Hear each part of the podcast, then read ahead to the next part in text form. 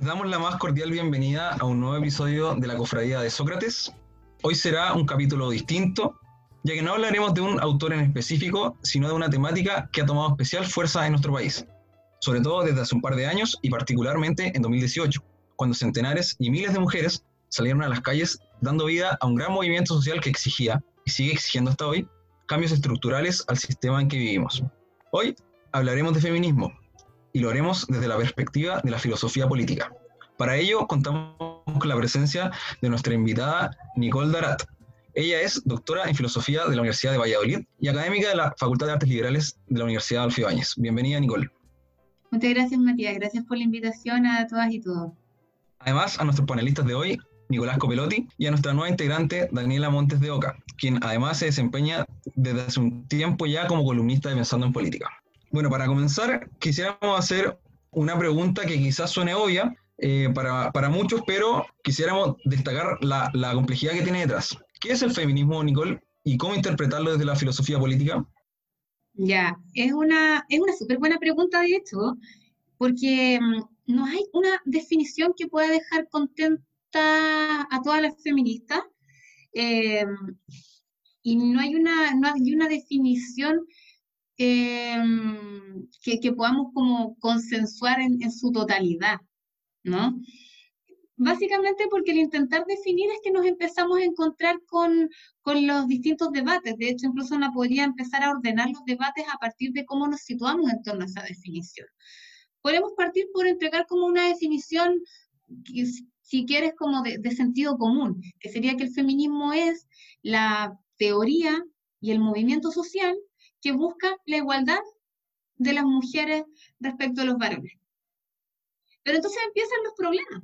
Yo parto de esa definición en apariencia tan inocente y ya empiezan los problemas cuando yo me pongo en ese lugar. Primer problema que podríamos decir es si acaso realmente el feminismo busca la igualdad, ¿no? ¿Busca la igualdad el feminismo? ¿Queremos realmente que las mujeres seamos iguales a los varones? Y ahí incluso respecto de esa afirmación ya podemos hacer otras, otras como divergencias, ¿no? Em, queremos la, si no queremos la igualdad o si dudamos respecto a la igualdad, ¿por qué dudamos respecto a la igualdad? Porque las mujeres somos distintas a los varones y entonces no podemos ser iguales a ellos. Esa diferencia es una diferencia esencial de naturaleza es una diferencia que se ha construido a través de la sociedad y la cultura a lo largo de la historia, es una diferencia que se ha ido tejiendo como en, el inconsciente femenino, eh, o una, un cruce entre todos estos elementos o distintas interacciones de esos elementos, o bien no queremos la igualdad con los varones porque pensamos que la cultura masculina eh, ha sido, digamos, responsable de, eh, de la injusticia que existe en el mundo. O también porque pensamos que los varones tampoco han alcanzado eh, como, como colectividad un estándar de derechos que consideremos justos, ¿no? Por ejemplo, yo siempre doy este ejemplo, ¿no? ¿Realmente queremos igualdad con los varones si pensamos que los varones reciben malas pensiones? Respecto al tema de las pensiones en Chile, ¿no? Eh, las mujeres recibimos peores pensiones que los varones por una serie de temas que luego podemos abordar eh, con la brecha salarial, ¿no? Por, un montón de temas que tienen que ver con eso y con otras cuestiones, las mujeres recibimos peores pensiones que los varones, pero eso no significa que los varones reciban buenas pensiones. Yo no quiero recibir pensiones iguales a las de los varones, quiero recibir una pensión justa que me permita envejecer con dignidad. Entonces, eh, ahí, por ejemplo, uno podría enfocar la cuestión de que yo no quiero la igualdad con los varones porque ellos tampoco han alcanzado un, nivel de, de, derechos sociales, digamos, eh, adecuado, justo, digno, como, como le queramos poner. Y eso solo respecto a la cuestión de la igualdad. Luego viene otro tema, ¿no? Si acaso el sujeto del feminismo son las mujeres. Y ahí entramos entre las tensiones que existen entre el feminismo y el transfeminismo, ¿no? Y ahí hay otros problemas, ¿no? Porque luego nos encontramos con los debates que a lo mejor ustedes lograron rastrear también en, en, la investigación que hicieron para, este programa, eh, que tiene que ver con todo, ese, con todo el debate que existe entre las feministas, al interior del feminismo, con lo que se denomina como las feministas radicales que excluyen a las trans. ahí está la pregunta, ¿son las trans mujeres? U otra pregunta, que tal vez a mí me parece más interesante desde el punto de vista de la filosofía. ¿El sujeto del feminismo son las mujeres? ¿Vale la pena preguntarnos quién es el sujeto del feminismo o más bien deberíamos estar haciendo otro tipo de preguntas como eh, quién es el adversario del feminismo? A mí me parece más interesante, ¿no? O sea, el feminismo es una teoría que busca desmontar la violencia hacia las mujeres o busca desmontar la violencia patriarcal. Hay, hay un montón de temas, ¿no? Que, que uno podría empezar a mapear solo a partir de la discusión sobre la definición. Yo me arriesgaría y también puede ser criticable, ¿no? Definición mínima del feminismo, que quizás sea más, más que una definición como sobre lo que hace el feminismo, más bien como una definición que podríamos decir como contra qué se sitúa el feminismo, ¿no? Quizá una definición adversarial, si quieres, que podríamos decir que el feminismo es una teoría que busca, ¿no? Eh, la emancipación respecto de las múltiples formas de violencia patriarcal. Y esa definición a mí me parece interesante porque me permite también entender, abordar o me entrega como algunos elementos conceptuales y analíticos para entender otras, otros objetos que tiene el feminismo, como por ejemplo el ecofeminismo. Si yo hablo de violencia patriarcal, no solamente hablo de la violencia hacia las mujeres, de que las mujeres nos matan, sino que también estoy hablando de cómo se devasta eh, la naturaleza, por ejemplo, ¿no? Eh, de cómo se ha destruido como la, la seguridad social, eh, de cómo también se ejerce violencia contra, contra los cuerpos trans, cómo se ejerce violencia racista. Entonces uno podría empezar a pensar eh, todo ese tipo de violencias como violencias patriarcales. Y ahí un poco eh, ese concepto más amplio nos permitiría entender los, los, múltiples como objetos del feminismo desde el punto de vista como de la teoría feminista, pero también las múltiples luchas del feminismo en tanto que movimiento social. ¿No? Porque eso es lo, interesante también del feminismo, ¿no? Que, claro, nos vamos a enfocar en la filosofía política feminista, pero también la filosofía política feminista se ha ido forjando y dialogando muchas veces con tensiones con el movimiento feminista. ¿no? Entonces hay, hay ahí también otras tensiones, muchas tensiones, entre el movimiento feminista y la academia. ¿no? ¿Cuántas académicas efectivamente participamos del movimiento feminista? Feministas que están participando en, los colectivos, escucharnos a las académicas o preferirían que nos calláramos y que, y que trabajáramos con ellas y marcháramos codo a codo y no nos tratáramos de poner un pedestal del saber? o nosotras las académicas creemos que, que, que, al feminismo le hace falta teoría también para entender, o que la práctica feminista es ciega, como para referenciar a Kant, por ejemplo, es ciega sin los conceptos. ¿no? Entonces también tenemos que darle una vuelta a los conceptos. Entonces, hay, hay ahí una serie de, de, de, nudos y de complejidades que son interesantes de abordar y que, que podemos empezar a mapearlo a partir de una pregunta que tú decías, claro, parece evidente, pero que es tremendamente orientadora para mapear algunos de esos problemas. Nicole, antes de entrar derechamente en esos conceptos, me, eh, me, gustaría preguntarte por la historia de este movimiento. ¿Cómo nace, dónde nace, si es que se puede eh, como mapear a un lugar en particular y un poco del, del camino que ha tenido que atravesar eh, a lo largo de los años? Es una buena pregunta también, que nos permite como otro orden, ¿no? Decimos como este orden a partir de, de la definición que nos permitía como mapear los, los conflictos, los problemas, ¿no? los debates. Y la pregunta por la historia nos permite como ordenarlo de otra manera, no a través de los debates, sino a través como de su desarrollo histórico. Y ahí habría que distinguir, ¿no? Y, tal vez una de las herramientas como analíticas para abordar la historia del feminismo que es más útil es la idea de las olas que también sé como que se tomó mucho el debate durante el 2018, no se hablaba de una cuarta ola feminista o en Chile una tercera ola feminista. Entonces, por ejemplo, esa distinción de en qué ola estamos, eh, también nos permite distinguir cuál ha sido la historia del desarrollo del feminismo acá en Chile, cuáles son las olas del feminismo acá en Chile, y cuáles son las, han sido las olas del feminismo en Europa y en Estados Unidos, que son más o menos coincidentes. Por ejemplo, en Europa la tradición es más, uno podría decir, es más larga, porque nos encontramos, y esta es como la ortodoxia del orden de las olas, ya, de luego podemos encontrar algunas diferencias que podríamos eh, hacerle algunas notas al pie a lo que voy a decir. Pero la, ortodoxia de las olas dice que la primera ola de feminismo es lo que se denomina como el feminismo ilustrado, ¿no? que surge un poco como crítica de la ilustración y a partir de las propias ideas ilustradas podríamos decir que surge a partir de la necesidad de radicalizar las ideas de la ilustración. Y en ese, y en ese como feminismo ilustrado nos encontramos con dos grandes representantes, eh, que son la Mary Wollstonecraft en Inglaterra y la Olympe de Gauche en Francia. ¿no? Ambas surgen, no, no ellas, sino como sus textos, en el caso de Olympe de Gauche, eh, una serie de textitos que ahora hace poco salieron eh, publicados, no me acuerdo cuál editorial, tengo por ahí el libro en el link, eh, una serie de textitos que son como textos más dramáticos, de como de teatro, pero el texto más conocido de la, de la Olympe de Gauche es la Declaración de los Derechos de la Mujer y la Ciudadana, que le escribe como dos años después de la declaración de la, de la Asamblea de, de, París, ¿no? De, de, la Declaración de los Derechos del Hombre y el Ciudadano. Escribe como 1790, 1791, o sea, le escribe muy encima de, la Declaración de los Derechos del Hombre y el Ciudadano. Y en esa declaración ella contesta la declaración de, de, lo, de los revolucionarios franceses, ¿no? Dice, y, y, fíjense que ya en esa época, en 1790, ella hablaba de la necesidad de referirse también a las mujeres.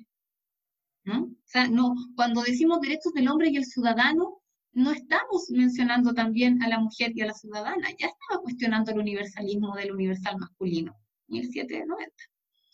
Eh, y lo hace desde una perspectiva súper concreta. Derechos que son específicos que debería consagrar una declaración para las mujeres. Uno de esos derechos que bien interesante es el derecho de decir públicamente quién es el padre de su hijo. O sea, no tener que esconder como una vergüenza el eh, tener un hijo no reconocido, ¿no? Poder, y la libertad de expresión, por ejemplo, en el caso de esta declaración de la Gauche, toma esa forma, decir abiertamente quién es el padre de tus hijos, ¿no? Me parece que ese es uno de los puntos como, podríamos decir, diferentes, que no es simplemente cambiar el, el, género de, de masculino a femenino, sino que en ese cambio de género también aparecen como unas diferencias eh, respecto de qué derechos son relevantes un género y para otro.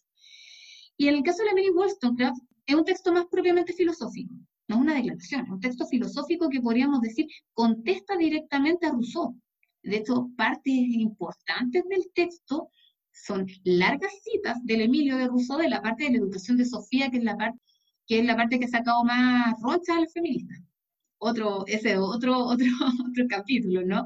Básicamente lo que ella, lo que ella critica es una misoginia ¿no? de frente en el pensamiento de, de, los filósofos y en particular de Rousseau. ¿Y por qué en el caso de Rousseau a ella le duele más? Porque era un filósofo que estaba planteando radicalmente la igualdad, la igualdad y la libertad. Estaba planteando antes de la Revolución Francesa lo que iban a ser los ideales de, la Revolución Francesa. A él es mucho más imputable que se haya olvidado de las mujeres que a cualquier otro porque queda una tremenda deuda, que después va a ser también la deuda de la Revolución Francesa con las mujeres, ¿no? Una tremenda deuda con la igualdad de las mujeres. ¿Qué pasa con las mujeres? Las mujeres no, no llegan a ser ciudadanas en el contrato social, quedan fuera del contrato social. Como después en los años 80 va a decir la Carol Bateman, en realidad lo que firman las mujeres es un contrato sexual. Podemos decir que la especificidad del contrato social de Rousseau es que mm, eh, no hay un, hay, hay un contrato de asociación, pero no de sumisión. Por ejemplo, en, Hobbes, como para ponerlo muy esquemáticamente, lo que uno encuentra es un contrato de asociación y posteriormente uno de sumisión mediante el cual elegimos al soberano. Pero en el de Rousseau, la magia, digamos, del contrato social rusoniano es que hay un contrato de asociación que no desemboca en un contrato de sumisión. Pero, pero ¿qué dice, qué dice eh, después Carl Friedman a propósito de esta cuestión? Lo que nos encontramos después es que simplemente en el caso de la mujer hay un contrato de sumisión directamente hacia los varones no son ciudadanas. Volviendo a la Mary Wollstonecraft, en esta idea del, feminismo ilustrado. El feminismo ilustrado va a criticar las ideas de la ilustración. Esa idea de igualdad y de libertad no alcanzaron para las mujeres, ¿no? Porque los ideales em, de, estos ideales de igualdad, de libertad, de fraternidad, que ya es una idea súper masculina, ¿no? Frater, eh, dejaron afuera a las mujeres, no eran universalizables para ellas, contrario a lo que quiere decir como cierto, cierta filosofía bien pensante de que en realidad cuando dicen hombre, dicen ser humano, lo que estaban haciendo ya muy tempranamente la Mary Wollstonecraft y la, y la de es decir, no, cuando dice hombre, es hombre, nos están dejando afuera a nosotras, porque para nosotras siguen usando la misma vara con que nos medían antes, nos siguen pidiendo eh, sumisión, ¿no? que en, el caso tanto del Olympe Gauche como de la, de la Mary Wollstonecraft nos encontramos con lo que clásicamente se denomina como un feminismo de la igualdad. ¿Ya? Es un feminismo que demanda igualdad. Queremos ser tratadas igual que los varones. Queremos los mismos derechos. Bueno, en el Olympe Gauche hay algunas matices, ¿no? Queremos los mismos derechos. Queremos, incluso el concepto de virtud que va a defender la Mary Wollstonecraft, está pidiendo que a las mujeres se nos, se nos evalúe con el mismo estándar de virtud que a los varones. O sea, el concepto de virtud, de virtud masculina está bien. El problema es que a las mujeres se nos exigen un conjunto de otras virtudes que, que en el fondo adormecen el espíritu, que atontan el espíritu, que impiden como el apropiado desarrollo, por ponerlo en términos muy sencillos. Es el feminismo ilustrado. Después, ¿no? Eh, nos encontramos con lo que en la, nomenclatura como europea, ¿no? Es el sufragismo. El sufragismo es un momento en que el, en que el feminismo tiene menos de teoría y más de activismo. ¿no? Es fundamentalmente el, el, activismo por el voto de las mujeres, por los derechos políticos de las mujeres, ¿no?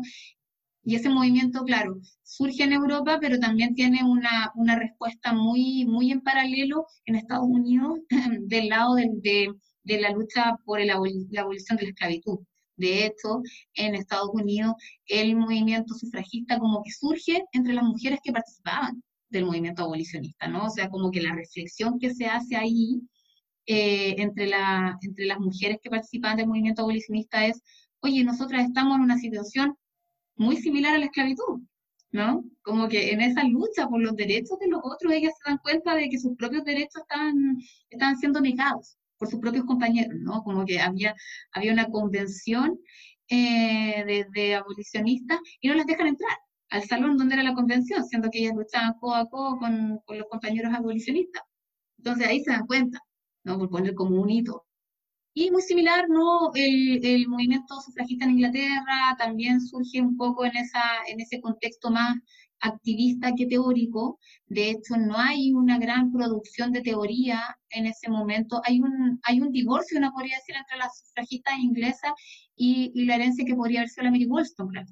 No hay como un culto hacia la Mary Wollstonecraft, por ejemplo, que podría haber sido, no, no eran huérfanas, ¿no?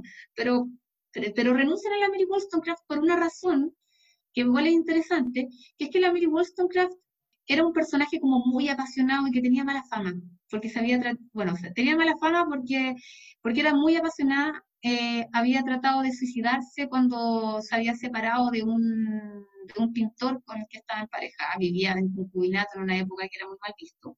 Y, después su propio eh, marido, ¿no? Escribió una biografía de ella después de que ella murió, en que la dejaba como la dejaba súper mal parada, la dejaba básicamente como una loca. Y las sufragistas se vieron un poco como forzadas a negar la herencia de la, de la Mary Wollstonecraft para no quedar impregnadas como de, ese, de esa locura de la Mary Wollstonecraft. O sea, se ven obligadas un poco instrumentalmente a renunciar a una herencia que podrían haber tomado para no cargar sobre sí el estigma de, mm, de la histeria de las mujeres, ¿no? Entonces, esa es la segunda ola, que podríamos decir que es más eh, activista que teórica. ¿no? Mientras que la primera fue más puramente teórica, no hubo propiamente un movimiento social asociado al feminismo ilustrado. En la segunda ola, esta es la nomenclatura europea, encontramos como el gesto distinto. Después de que, de, que se logra el, el voto, em, el voto femenino, en principios del siglo XX, ¿no? la mayor parte de los países eh, de Europa y en Estados Unidos, em, hay como una especie de silencio, ¿no? Donde no hay, bueno, como, es que pasa mucho, ¿no? Una vez que se consigue como un, un derecho, eh, se produce como un silencio y una desactivación de, del movimiento, ¿no? Y hay un silencio ahí hasta, bueno, que después viene la Primera Guerra, o en un contexto como del entreguerras es que se empiezan a lograr los derechos de, sufragio femenino en la mayor parte de los países. Y hay un silencio hasta eh, la aparición del libro icónico, digamos, del feminismo del siglo XX, que va a ser el segundo sexo de Simone de Beauvoir en el año 49, 1949. ¿ya? Eso después de la, de la Segunda Guerra. O sea, como, y ese libro es como una estrella solitaria también, porque tampoco va asociado como mucho a un movimiento feminista. Entonces, después de eso hay como un nuevo silencio hasta el año 60, Que ahí empieza a reactivarse, digamos, eh, el feminismo empieza a tomar forma el feminismo a la luz de eh, también del, eh, del, surgimiento de los movimientos por los derechos civiles, sobre todo en Estados Unidos, ¿no? Y ahí aparece un texto que también es icónico, que es el de la mística de la feminidad, que aparece el año, originalmente que estoy mirando para acordarme, el 63. Aparece en 1963. O sea, tenemos un silencio entre el 49 y el 63. No hay propiamente referentes feministas eh, como súper relevantes. ¿no? Y no hay un movimiento feminista como súper articulado. No digo que no haya habido actividad feminista, porque en el fondo siempre ha habido, siempre las mujeres han estado como con mayor o menor notoriedad, escribiendo, haciendo periódicos, haciendo revistas, organizándose en clubes de lectura, bibliotecas. Siempre ha habido como sociedad civil feminista. O sea, no siempre, pero, pero desde que, podemos decir, durante el siglo XX hubo de alguna manera organización de mujeres, de distintas maneras. Entonces, claro, ya con, con la aparición de la mística y la feminidad 63, viene luego, ¿no? Eh, propiamente lo que se denomina el feminismo de la tercera ola, ¿no? Empieza el feminismo de la tercera ola, que sí diríamos que engancha estas, estas dos cuestiones, ¿no? Movimiento feminista y producción teórica feminista. Y en los 70 nos encontramos con grandes textos como un clásico que del año 71, Política Sexual de Kate Miller, ¿ya? que es un, uno de los textos fundamentales de lo que se llamó como el feminismo radical, que no tiene tanto que ver con esta cuestión como de la exclusión de lo trans, sino con la idea de, de que el problema ¿no? está en la raíz de la organización de la sociedad. ¿no? Ahí lo de radical, que es necesario no hacer unos cambios, eh, no unas adaptaciones, no unas reformas, porque en el fondo lo que pedía la Betty Friedan era, sobre todo en ese contexto del año 60, la incorporación de las mujeres al mundo del trabajo. Esa era como la gran lucha de la, de la Betty Friedan, ¿no? Frente a como la ama de casa de los años 50, así como Mad Men. La Betty Friedan decía, el problema es que educadas, están en amas de casa de clase media, están deprimidas ¿Y por qué están deprimidas? Porque son mujeres con alta formación, mujeres inteligentes, que se las obliga a quedarse en la casa y que no pueden moverse de ahí. ¿no? Entonces ese, problema que no tiene nombre en realidad tiene un nombre, es que estas mujeres están como encerradas en, en, en el ideal, en el molde de lo doméstico y quieren salir. La solución de la Betty Friedan era la incorporación de las mujeres al mundo del trabajo. Y luego en los 70, y también esto va de la mano, como les decía, con el movimiento feminista, con la organización feminista, con las alianzas entre las feministas y los movimientos eh, radicales de izquierda, eh, empieza a aparecer una crítica más profunda, no de inclusión, no de petición de inclusión de las mujeres en el sistema, sino de cuestionamiento del sistema de sus raíces, y entonces empieza a aparecer entre los años podemos decir, del texto de la Kate Millett, ¿no? Eh, en los 70 y después ya en los 80 con, el contrato sexual de la, de la Carol Penman en el año 83, empieza a aparecer eh, esta idea del patriarcado. Y empieza a aparecer este concepto del patriarcado como el responsable ¿no? de, la, de la opresión de las mujeres. Y también durante, el, durante este momento de la tercera ola, que de la tercera ola en términos europeos, de la segunda ola para las estadounidenses, ¿no? La estadounidense hay que quitarle una ola que sería la del feminismo ilustrado, digamos, ¿no? Porque esa cuestión es la ilustración, una cuestión europea. Eh, este momento, ¿no? De segunda ola norteamericana, empieza a aparecer y empiezan a estallar también los problemas en el interior del movimiento feminista que tenía que ver con eh, cómo el feminismo que se había vuelto hegemónico, a pesar de ser contrahegemónico, había logrado instaurarse como feminismo hegemónico, excluía a las lesbianas, excluía a las negras, a las latinas, y entonces empiezan a aparecer como eh, otras otros cruces del feminismo, otras como implicaciones del feminismo, y empiezan a aparecer los feminismos de color, el feminismo lesbiano y empiezan a aparecer como grandes exponentes eh, como la Bell Hooks, eh, la Gloria Saldúa, en los feminismos que se llaman como de color, eh, pero también la, la, Angela Davis, ¿no? denunciando ¿no? la necesidad de poner en el centro la raza, ¿no? con, con esa idea de, de, la raza y la clase, ¿no? empiezan a hablar de lo que hoy día llamamos como más normalmente la interseccionalidad.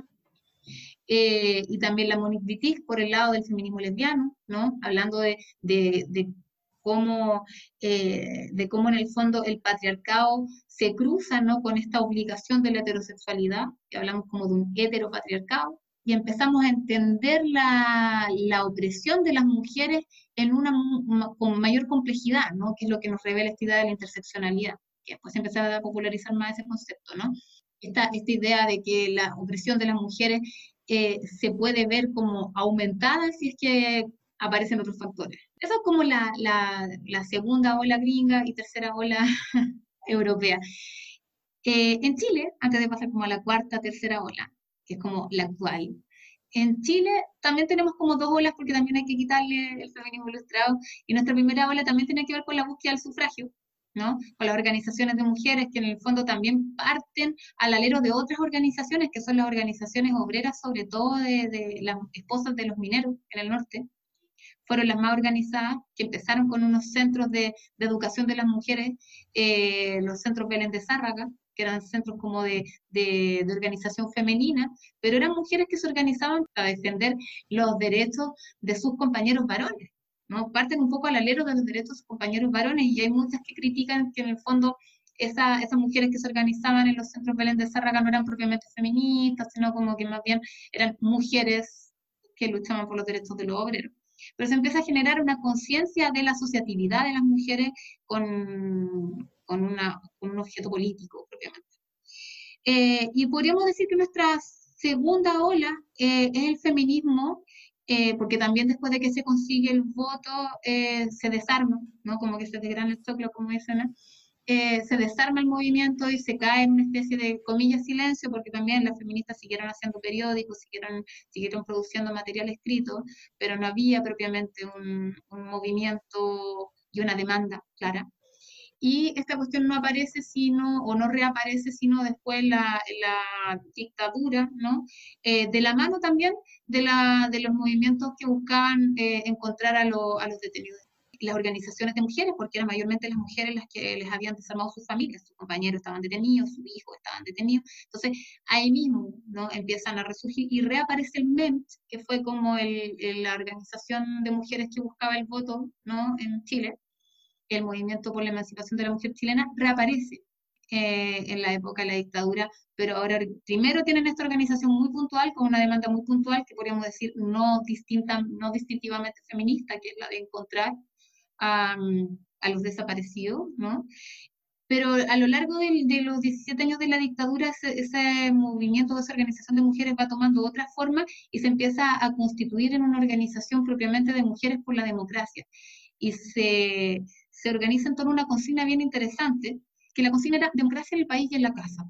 O sea, no solamente estaban pidiendo ¿no? que se acabara la dictadura en el país, sino que también se desmontaran las conductas autoritarias en el interior de los hogares.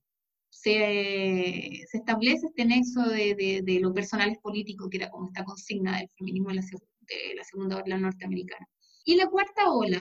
La cuarta ola es la que decimos, o tercera, según donde nos pongamos, la ola actual, que podríamos decir que es una ola que está, ha estado fuerte en redes sociales también, ¿no? Que es una ola, podríamos decir, de la viralización, que empieza a estallar con la cuestión del Me Too y rápidamente se expande, ¿no? Y termina, ¿no? En Chile con un movimiento em, que se centra fundamentalmente en las universidades, pero que después empieza a irradiar también en los territorios y que podríamos decir que el año pasado tiene como su punto, cuando ya creíamos que, que, la ola feminista había como, se había recogido, tiene como su nuevo punto de expresión bien alto en esta performance que hacen estas chicas de las tesis, ¿no? Eh, a partir de un texto de, de, Rita Segat, que es una socióloga argentina, eh, donde básicamente están utilizando esos conceptos que ya habían puesto en circulación las feministas de la segunda ola, ¿no? El patriarcado, ¿no? La idea, de la, la idea del patriarcado como eh, como un sistema de opresión, ¿no? Eh, y la idea de que el Estado y la policía en esa articulación y el uso de la violencia político-sexual para, para reprimir, ordenar, es una forma de violencia patriarcal. Y bueno, una canción de denuncia con, toda la, con todos los elementos visuales que, que implica la performance como expresión artística y que en sí misma constituyó como un, nuevo, una nueva como explosión de la ola, ¿no?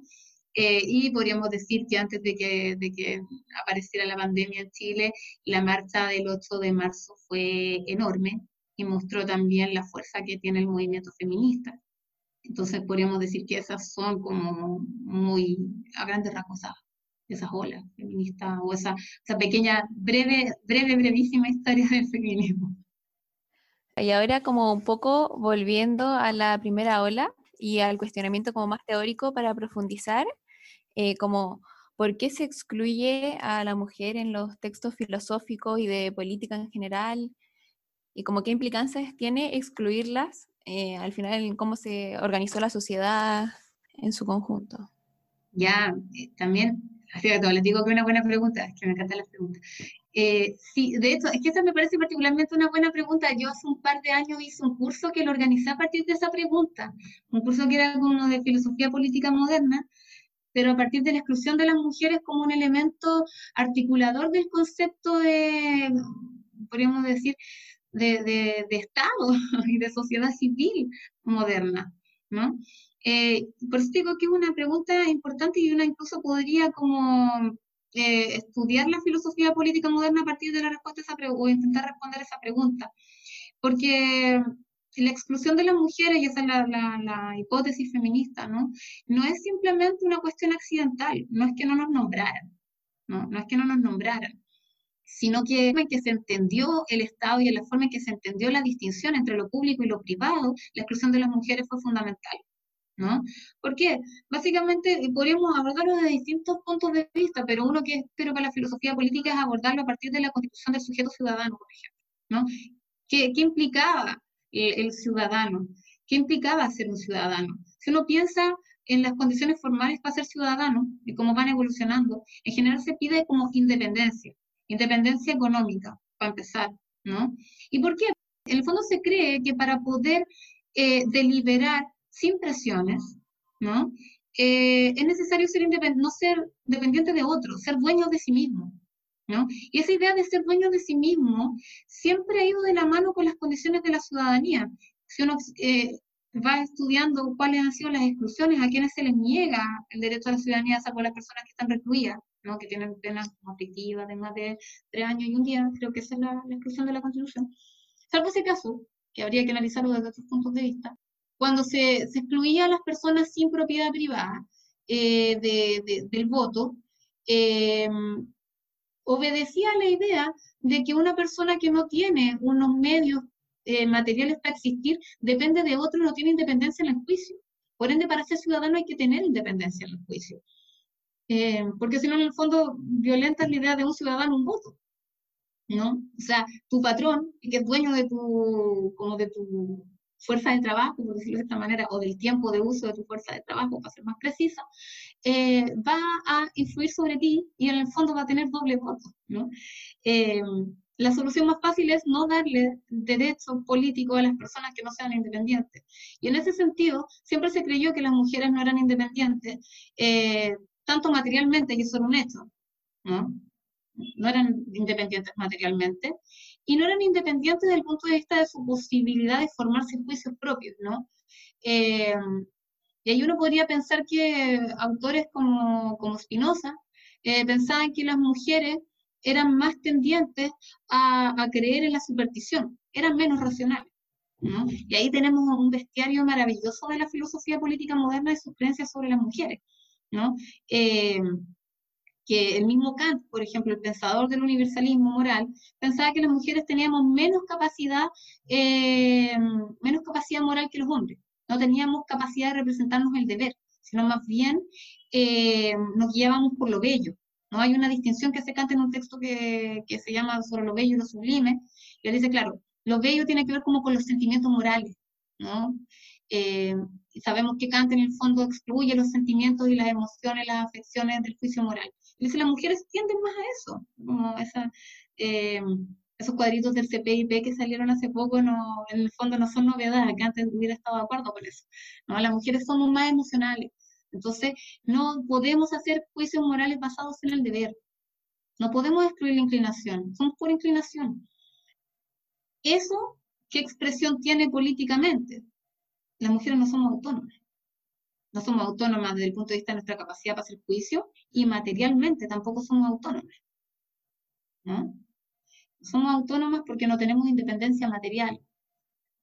Eh, ahora uno puede decir respecto de todos estos argumentos alusivos a la, a la, a la dependencia material que obedecen también a, a observaciones súper sesgadas de lo que era la realidad de las mujeres. Las mujeres pobres siempre trabajaron, ¿no? Entonces, claro, cuando uno mira a las mujeres de clase media, mujeres de clase media obedecían este estereotipo de mujer que estaban como encerradas en sus casas y que no podían trabajar, que no trabajaban. Las mujeres pobres siempre tuvieron que trabajar. Ahora, tampoco tenían autonomía material. También por eso se excluía a las personas que no eran propietarias. Entonces, claro, si uno pone el, el corazón de la ciudadanía, la independencia material, la idea de ser sui juris, o ser dueños de sí mismos, las mujeres nunca hemos sido dueñas de nosotras mismas porque no se nos ha considerado sujetos autónomos o porque no hemos tenido la autonomía material, ¿no? Y, por la imbricación de esas dos cuestiones siempre se nos excluyó. Éramos peligrosas, éramos peligrosas para la, eh, por distintas razones, ¿no? Éramos peligrosas para la, para la, sociedad civil porque íbamos a traer las preocupaciones y las emociones de lo privado en lo público, ¿no? Hegel ahí apela a la figura de Antígona, ¿no? Antígona es capaz de, traicionar como la, ley del Estado por la ley de la familia, las mujeres hacen eso, ¿no? Hay que excluirlas porque son peligrosas para la comunidad, pueden poner en peligro los fundamentos de la comunidad con esa emocionalidad, con esa irracionalidad. Pero además son dependientes, no son capaces de formar su propio juicio, son demasiado emocionales, etcétera, etcétera. Eh, y por otro lado, podríamos decir que esa, eh, esa exclusión en el fondo obedecía a la necesidad también de garantizar un, espacio de lo privado, la preservación de un espacio privado frente al, espacio público, ¿no? O sea, el, que, el hecho de que, de que las mujeres estuviesen excluidas garantizaba que ese espacio estuviese como resguardado, que existiera una privacidad, ¿no? Que existiera ese espacio de, la, privacidad, que es, que es algo que, está mucho más desarrollado en, en Rousseau. El rol de la mujer ahí es la de garantizarle como el, el reposo del guerrero al ciudadano, porque el ciudadano rusoniano es un, es un guerrero es un ciudadano espartano, digamos, ¿no? que está dispuesto a su vida por la patria. Ese ciudadano que está permanentemente volcado sobre lo público necesita un espacio de reposo, necesita un espacio como de, de reafirmación de sí y de intimidad, y ese espacio está proporcionado por las mujeres. ¿no? Por eso las mujeres no podían tampoco formar parte del espacio público. Y, y la, lo que, lo que caracterizaba las relaciones en el espacio íntimo eran unas reglas completamente opuestas a las reglas del espacio público, mientras las reglas del espacio público, pensando en Rousseau, eran las reglas de la igualdad, las reglas del espacio privado eran las de la desigualdad, ¿no? Eh, y esa, y es interesante ahí, porque Rousseau cómo autoriza una especie de contrato casi de esclavitud entre el hombre y la mujer, que lo declara ilegítimo para el espacio público. En el caso entre el hombre y la mujer, le parece que está bien porque, y pone el concepto ahí que hace la magia, ¿no? El amor. ¿no? Lo, que, lo que hace posible que esta cuestión funcione, que no esté viciado este contrato de sumisión, es que hay amor, y por ende hay voluntariedad. No, no hay nada que decir, amor. Entonces, eh, amarrando un poco la idea, podríamos decir que la exclusión de las mujeres ha dado forma a la, a la configuración política, de, de, a la configuración moderna de la política. A partir, me parece a mí, podría haber más, pero me parece muy clarito todo elemento, como un sujeto independiente, todo lo que implique dependencia, ¿no? los afectos, por ejemplo, eh, son una forma de dependencia, se excluyen, ¿no? Y por otro lado, eh, la, bueno, dependencia afectiva, pero también dependencia económica. Y por otro lado, la distinción entre lo público y lo privado, ¿no? Las mujeres se consideran, por el mismo hecho también del, de, ser madres, ¿no? De la, de, la dependencia física que genera una madre con, con, su hijo, con su hija, con su cría, digamos, y las amarra al espacio privado de la familia, ¿no? Entonces, el espacio privado necesita mantenerse privado y la familia necesita mantenerse privada, necesita mantenerse en ese espacio, eh, porque las reglas del afecto, del afecto privado, de la, de la parcialidad, y ahí podríamos ponerlo de otra manera, las reglas de la parcialidad que son las que rigen la familia, em, son súper dañinas para el espacio público. Y ahí lo que hacen, lo que empiezan a hacer las feministas de la segunda ola también es, cuando dicen que lo personal es político, es poner en cuestión ese espacio que se consideraba sacrosanto de la familia.